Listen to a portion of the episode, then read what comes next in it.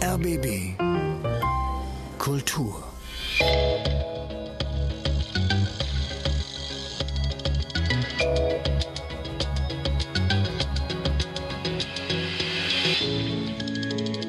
The Big Ponder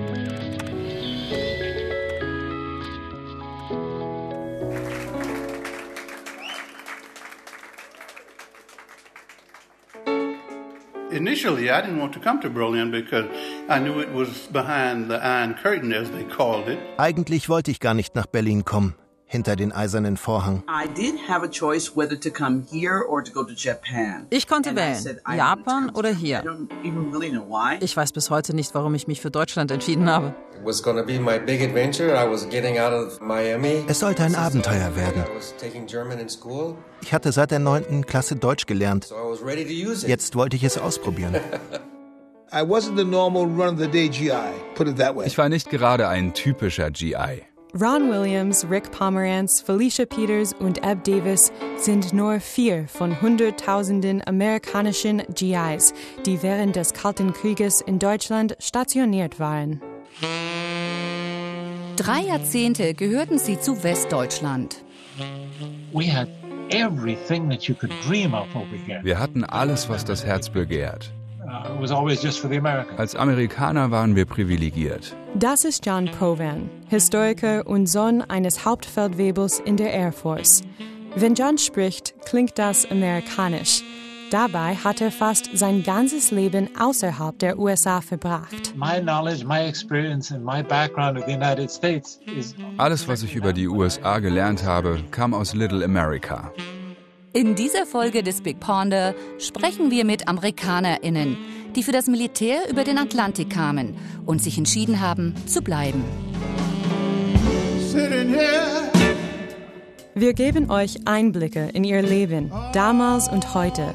Wir sprechen mit einem Entertainer, einer Musikerin, die zur Pflegerin wurde, dem Besitzer von Deutschlands erstem Autopfandleihshop und einem Blues Ambassador, dessen Musik ihr gerade hört. Mein Name ist Sylvia Cunningham. Und ich bin Monika Müller-Kroll. Unsere Geschichte beginnt, als Deutschland noch ein geteiltes Land war. Während des Kalten Krieges gab es mehr als 200 US-Militärstützpunkte in Westdeutschland. Nach dem Fall der Mauer 1989 und der deutschen Wiedervereinigung schlossen die Stützpunkte nach und nach. Die Truppenanzahl verringerte sich. Heute gibt es weniger als 36.000 amerikanische Soldatinnen in Deutschland. Aber zu Hochzeiten des Kalten Krieges wohnten hier Hunderttausende GIs mit ihren Familien. Sie lebten in Little Americas, kleine Enklaven, in denen sich der Alltag genau wie in den USA abspielte. Der Historiker John Provan hat fast seine gesamte Kindheit in so einem kleinen Amerika verbracht. Wir hatten alles, was man sich vorstellen kann. Bowling, Kinos, Werkstätten, Autohändler. Eigentlich musste man nie hier raus. Alles war auf Englisch erhältlich. Filme, Bücher, Zeitungen. Der einzige Grund für John den Stützpunkt zu verlassen war, wenn er etwas im PX nicht finden konnte. Im PX konnten wir alle unsere Anziehsachen kaufen. Picknickausrüstung.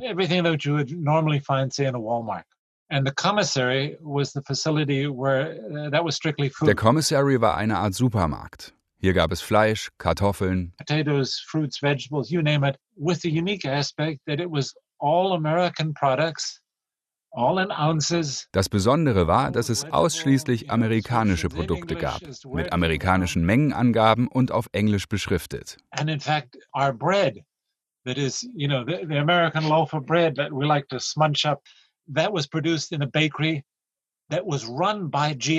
unser Brot kam aus einer speziellen Bäckerei in Grünstadt, die von GIs betrieben wurde.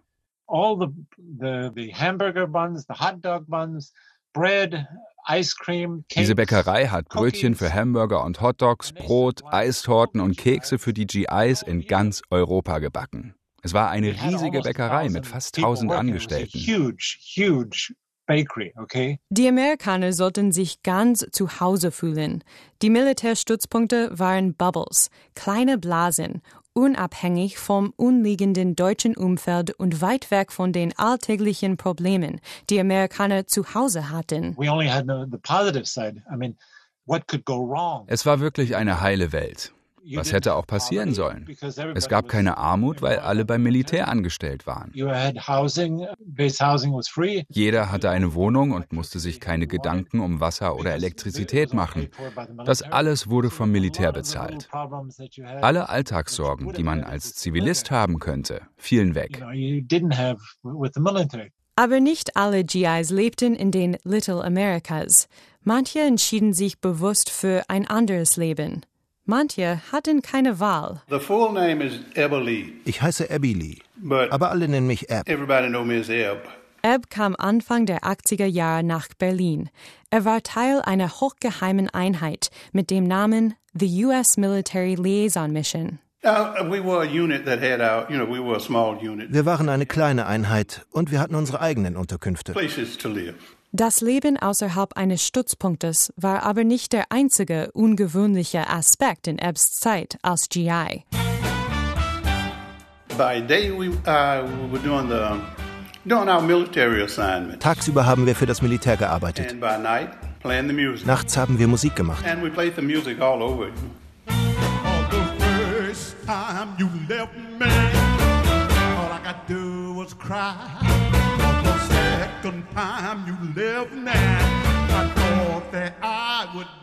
Ebb war auf der Bühne kein Neuling. Als Bluesmusiker aus Arkansas hatten er und seine Band The Soul Groovers sich in den USA bereits einen Namen gemacht. Initially, I didn't want to come to Berlin because I knew it was behind the Iron Curtain, as they called it. Eigentlich wollte ich gar nicht nach Berlin kommen. Hinter den eisernen Vorhang, surrounded by a wall and, and thousands of umgeben von sowjetischen Truppen. I said, well, Warum sollte ich da hinwollen? I want to go there. Aber als Soldat hatte ich keine Wahl. Being a soldier, it was not my choice as to where I wanted to go. Ich habe Ebb gefragt, was er über die Berliner Musikszene wusste, bevor er ankam. Ah, before I moved to Berlin, um, ich wusste, dass es eine erfolgreiche Jazzszene gab, aber Blues wird dort bis heute nicht wirklich gespielt.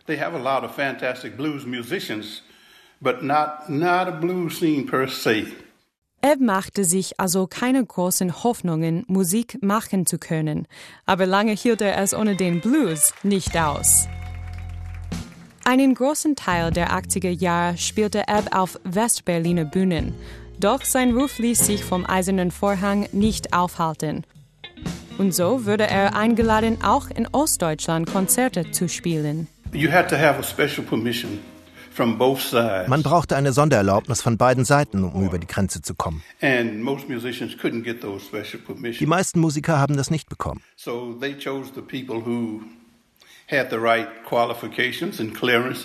Sie haben sich Leute ausgesucht, die ihnen passten. Privat ist Ebb eher eine ruhige Person, jemand, der lieber zuhört, als zu sprechen. Aber wenn er auf die Bühne tritt, verwandelt er sich. 2008 wurde Ebb als Botschafter in die Blues Hall of Fame seines Heimatstaates Arkansas aufgenommen.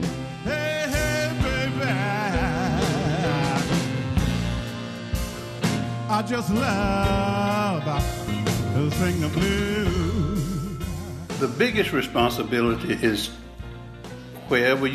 Wo auch immer du in dieser Welt hingehst. Du musst den Leuten beweisen, dass der Blues ein Stück echte amerikanische Kunst ist. Erdacht, entstanden und entwickelt von Menschen wie mir. By people with my pigmentary persuasion. Die Musik ist viel fröhlicher, als manche Menschen meinen. Sie verbinden mit Blues Niedergeschlagenheit und Depression. Aber das stimmt nicht. The blues has everything in it, starting with A and ending with Z. And then if that's not enough, you add a few more Z's to it to make it a little bit longer. And the Z's don't mean sleeping. Berlin war nicht Ebbs Traumstadt, aber sie ist zu dem Ort geworden, den er zu Hause nennt.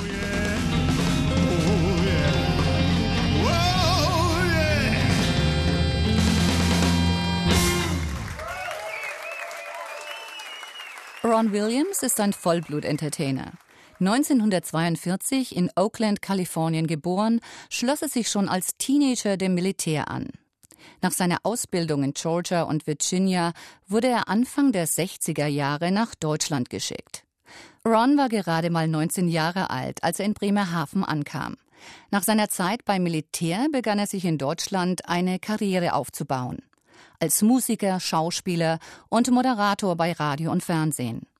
Auch als Synchronstimme ist er gefragt. Aber beginnen wir von vorne. So when I got to Bremerhaven on the boat and landed there and came down to Stuttgart by train, I realized that I was in a country that had gone through a pretty ugly ich kam in Bremerhaven mit dem Schiff an und bin dann runter nach Stuttgart mit dem Zug gefahren. Damals wurde mir klar, dass dieses Land eine ziemlich hässliche Geschichte hinter sich hat und sich gerade erst davon erholt. Deutschland war dabei, demokratische Strukturen aufzubauen und einen Umgang mit seiner Nazi-Vergangenheit zu finden. Mir war klar, dass ich es hier als schwarze Person nicht leicht haben würde. Ich war ausgebildeter Feldjäger, habe mich dann zum Journalisten und Radiomoderator weiterbilden lassen. Als ich nach Stuttgart kam, habe ich für den amerikanischen Sender AFN Stuttgart gearbeitet und für die Militärzeitung Stars and Stripes geschrieben. Ich war nicht der typische GI, der in der Kaserne bleibt und Billard spielt oder ins Kino geht. Ich hatte eine kleine Vespa und damit war ich unterwegs. Ich bin zum Beispiel nach Stuttgart gefahren und habe mir alles angeguckt. Die Oper, Theater, Schlösser, Paläste. Ron hat in dieser Zeit viele Deutsche kennengelernt. Ich habe ihn gefragt, wie er mit den Menschen in Kontakt gekommen ist und wie er sich verständigt hat. So I was asking questions. I would hang out in Gaststätten and talk to the Swabian old folks and young folks. Ich habe immer Fragen gestellt. Ich habe mich in die Gaststätten gesetzt und mit allen möglichen Schwaben gesprochen. So habe ich Leute getroffen und gleichzeitig die Sprache gelernt. Picked up the dialect, Swabian dialect, konnte in Schwäbisch schwätzen, wie die Germans say. Ich habe nie einen Sprachkurs besucht. Ich habe ein sehr musikalisches Gehör und damit schnell gelernt, auch den schwäbischen Dialekt. Ich habe die Deutschen besser kennengelernt als viele andere GIs zu der Zeit. Ich war einfach neugierig, habe viel gefragt und mich für die Geschichten der Menschen interessiert. Das war mein Glück. Nach ein paar Jahren beim Militär war Ron bereit für eine Veränderung. Und so wurde er der erste afroamerikanische Kabarettkünstler in Deutschland. Ich habe ihn gefragt, wie es dazu kam und warum er sich dazu entschieden hat, in Deutschland zu bleiben. Being that first political cabaretist it was a political cabaret, not a cabaret as in uh, the movie Cabaret. It was a political literary uh, satire company. Ich war ein politischer Kabarettist und Teil eines satirischen Ensembles im kleinen Renitenztheater. And then going to Berlin and, and, and, being a guest twice with the famous Berlin uh, satire company called uh, Stachelschweine. Wir waren zweimal in Berlin bei dem berühmten Ensemble Stachelschweine eingeladen, wo wir sehr erfolgreiche Shows gespielt haben. Ich habe da berühmte deutsche Kabarettkünstler getroffen. und ich war fasziniert von diesem Land, Deutschland, das sich trotz seiner furchtbaren Vergangenheit wieder aufraffte und aus dem etwas Neues wurde. Es war aufregend, ein Teil davon zu sein, vielleicht aufregender als zurück in die USA zu gehen, wo der Kampf mit dem Rassismus tobte where the struggle with racism was so intense as it is today still, as we know. Das ist bis heute so. Wenn du als schwarze Person in den USA politisch warst, hattest du wenig Chancen, irgendetwas zu erreichen. Es gab so viele Hürden und uh, Benachteiligungen durch den Rassismus because the country is so racist. I'm sad to say, and we know that in, um, in Swishen, we know that now. But in those days, it was even harder than today. It's much easier, but in those days. Inzwischen ist es einfacher geworden, aber damals erschien mir das unmöglich. So I said, okay, I'll hang around for a year and see if it's worth staying. Das Militär hat uns damals angeboten, noch ein Jahr in Deutschland zu bleiben. Und das habe ich gemacht. Ich hatte Glück. Ich konnte mir ein Leben als Sänger und Performer aufbauen. Es gab keinen anderen schwarzen politischen Kabarettisten. Ich war etwas Besonderes. Mir hat das gefallen. Und ich habe darin eine Chance gesehen, über Rassismus und Politik zu sprechen. Welche Rolle kann Deutschland in der deutsch-amerikanischen Freundschaft spielen? Das hat mich interessiert.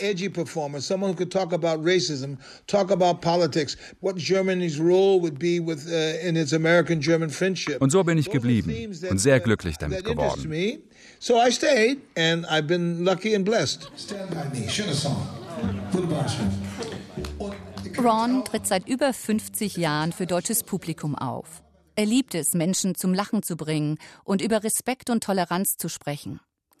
2004 wurde ihm das Bundesverdienstkreuz für seine Arbeit im Kampf gegen Rassismus verliehen. This is something I've been doing since I came to Germany. I've been trying to make this theme uh, to talk about what is racism and why it's something we all have to deal with or we should be dealing with it every day. Seit ich in Deutschland bin, spreche ich über uh, Rassismus, warum es ihn gibt und wie wir damit umgehen können. Das gilt für mein Privatleben genauso wie für meine Arbeit uh,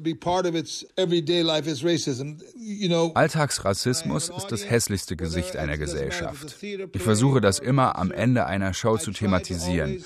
Egal, ob ich im Theater auftrete oder ein Konzert gebe. Ich liebe die Bühne. Ich liebe es, Leute vor mir zu haben und sie zum Lachen oder Weinen zu bringen. Ich brauche das wie das Blut, das durch meine Adern fließt. That's my life. It's the blood of my life, and I, and I love doing it. They said it was impossible for love to lead the way. Das Lied ist aus einem Musical über das Leben von Martin Luther King Jr. Ron hat das Stück geschrieben und darin gespielt. Die Uraufführung fand 2007 in der Kaiser Wilhelm Gedächtniskirche in Berlin statt.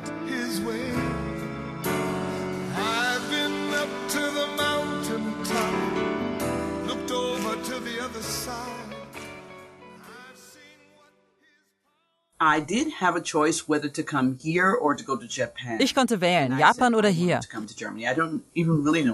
Felicia Peters kam 1985 nach Deutschland. Als Motion Picture Specialist begleitete sie Militärübungen und Events mit der Videokamera. Für ihre Arbeit reiste sie zu den verschiedenen Militärstützpunkten in Westdeutschland. I was sent to Darby Kaserne ich war gerade für ein Projekt einige Wochen in Fürth, in der Derby-Kaserne. Da kam ein Deutscher und sagte zu mir, du siehst gut aus. Ich sagte, du siehst auch gut aus. Wir haben uns verabredet und ineinander verliebt. Am Ende habe ich diesen Mann sogar geheiratet. Felicia ist wegen der Liebe in Deutschland geblieben. Auch wenn ihre Ehe später auseinanderging, ihre Entscheidung für ein neues Leben in Bayern hat sie niemals bereut. the fact is, the point of the matter is, is that, uh, you know, I joined the army when I was 18. I was just basically Ich bin mit 18 Jahren zur Armee gegangen. Ich wurde gerade erwachsen. Bis dahin hatte ich immer mit meiner Mutter und meinen Schwestern zusammengelebt. Wenn ich zurück nach Amerika gegangen wäre, hätte ich so oder so ein neues Leben anfangen müssen. Ich konnte ja nicht zurück zu meiner Familie ziehen. Ich war eine junge Erwachsene und ich hätte mir alles neu aufbauen müssen. Nach vier Jahren beim Militär, zwei davon in Deutschland, wusste ich mehr über das Erwachsensein in Deutschland als in Amerika. Felicia lebt in einer Gegend, in der früher viele bekannte US-Kasernen standen. Die meisten von ihnen schlossen im Laufe der 90er Jahre. Auch Felicias Little America gibt es mittlerweile nicht mehr. Fast alle meine Freunde sind zurückgegangen. Einer, den ich immer noch oft treffe, arbeitet jetzt für DHL. Er bringt mir immer meine Pakete. Er ist der einzige Amerikaner, den ich noch regelmäßig sehe und mit dem ich über alte Zeiten rede. Davon abgesehen habe ich nicht mehr viel Kontakt, außer über das Internet. Manchmal schreibe ich alten Freunden, aber es ist nicht mehr so wie früher because there are just so, too few of us here. Trotzdem bleibt die 56-Jährige den USA verbunden. 2008 kehrte sie zurück, um als Freiwillige die Präsidentschaftskampagne von Barack Obama zu unterstützen. Sie hat ihn sogar getroffen. Ich war bei einer seiner Reden und am Ende hat er mir sogar die Hand geschüttelt. Er fragte, dienst du? Und ich, ich bediene. Pizza, Hotdogs und so. Und dann sagte er, mach weiterhin so gute Arbeit. Felicia hatte viele unterschiedliche Jobs in den letzten 22 Jahren. Was ihr wirklich Freude macht, ist die Musik. Sie hat mit Kindern gearbeitet, live gespielt, aber dann kam die Pandemie und nichts von dem war noch möglich. Ich wollte etwas Nützliches machen und habe mich als Pflegekraft beworben. Ich helfe Leuten, sich zu waschen und sich für das Essen fertig zu machen. Ich unterhalte mich mit ihnen oder singe ihnen was vor. Uh, ich habe schon immer gerne mit älteren Leuten gearbeitet oder Menschen betreut, die sich nicht selbst helfen konnten. In meiner Nachbarschaft habe ich vier Menschen bis zu ihrem Tod begleitet. Felicia Peters lebt seit über 30 Jahren im nordbayerischen Fürth. Sie hat die Sprache gelernt und ist aktiv in ihrer Gemeinde. Die Wände ihrer Wohnung sind aber mit Fotos von sich und ihren amerikanischen Freunden dekoriert. Hier hält sie die Erinnerung an ihr Little America wach.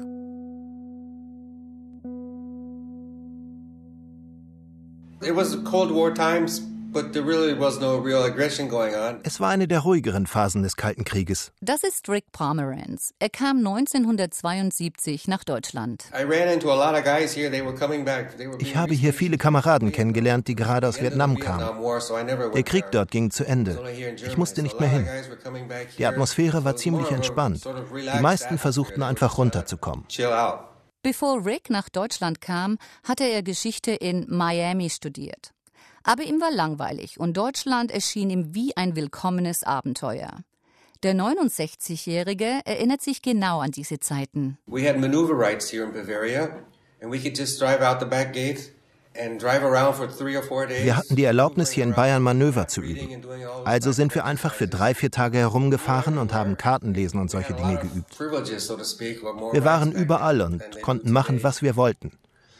Abends sind wir in die Stadt gegangen und ich habe mein erstes Schnitzel probiert. Wir haben Bier getrunken und ab und zu haben wir uns mit den Leuten angelegt.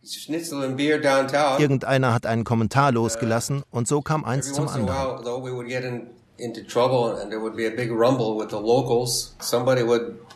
Damals waren Veteranen aus dem Zweiten Weltkrieg in den Gasthäusern untergebracht.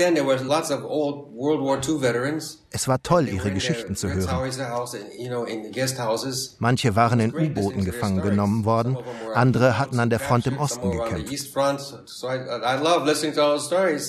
Rick hatte eine Vorliebe für Autos und die waren unter den GIs heiß begehrt. Jeder, der nicht auf dem Stützpunkt lebte, wollte ein Auto, erzählt Rick. Also fing er an, nebenbei gebrauchte Autos zu organisieren.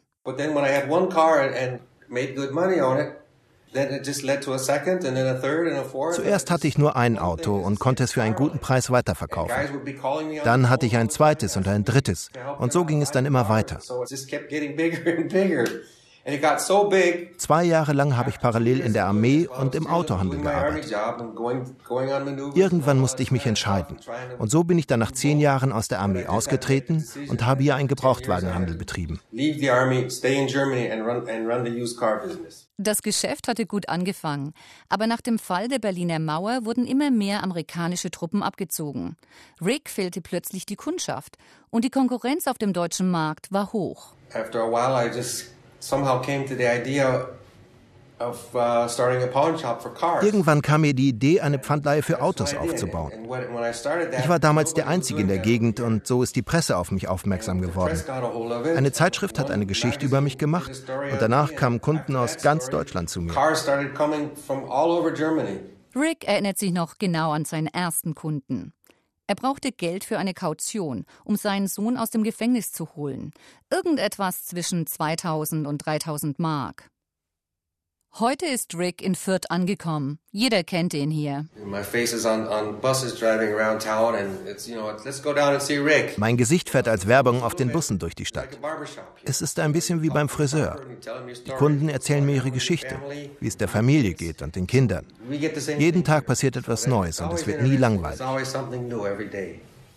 Rick Pomeranz hat das Abenteuer gefunden, nachdem er gesucht hatte.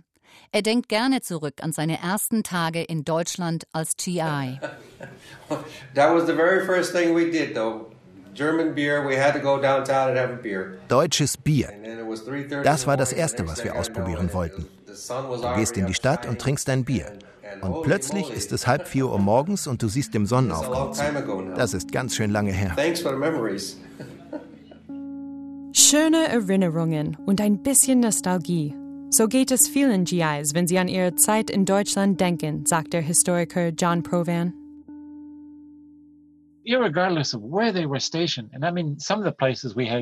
Überall, wo die Leute stationiert waren, ist es dasselbe. Uh, Für die alten GIs war die Zeit in Deutschland eine der besten in ihrem Leben. Für John sind die Jahre der Little Americas nie weit weg. Er hat nicht nur selbst auf einem der Stützpunkte gelebt, sondern sich dem Erhalt ihrer Geschichte seit Jahrzehnten gewidmet. Als die ersten Basen schließen mussten, ist er von Stützpunkt zu Stützpunkt gereist, um so viel Material wie möglich zu retten. Seine Sammlung umfasst tausende Platten und hunderttausende Fotos. Mit seinem Archiv befüllt er drei Keller und einen ganzen Bunker. Bis heute arbeitet er an der Digitalisierung seiner Sammlung. Mit den Negativen bin ich so gut wie fertig. Acht Jahre hat es gedauert, mit zwei Scannern im Dauereinsatz. Das erste, was ich morgens gemacht habe und das letzte am Abend war, die Scanner zu bestücken. Eine Filmrolle hat ungefähr drei Stunden gebraucht. Die Hälfte des Materials ist bearbeitet, schätzt John. Das heißt, ihm bleiben noch 20 Jahre Arbeit. Eine einschüchternde Aufgabe, aber es gibt niemand besseren als John, um sie zu bewältigen. Er kennt sein Material von vorne bis hinten und er liebt seine Arbeit. Most historians go through their entire career Die meisten HistorikerInnen verbringen ihre Zeit damit, alte Bücher und Platten abzustauben, um am Ende etwas zu schreiben, was schon tausendmal geschrieben worden ist. Bei mir ist das anders. Ich stelle etwas für die nächste Generation bereit, damit sie herausfinden kann, wie das Leben hier war.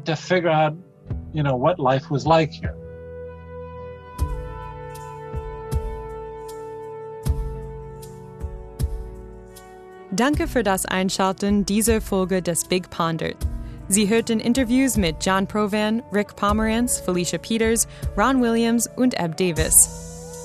Die Musik kam von Eb Davis and the Superband, Ron Williams und Jonathan Kroll. Es grüßen aus Berlin für den Big Ponder Sylvia Cunningham und Monika Müller-Kroll.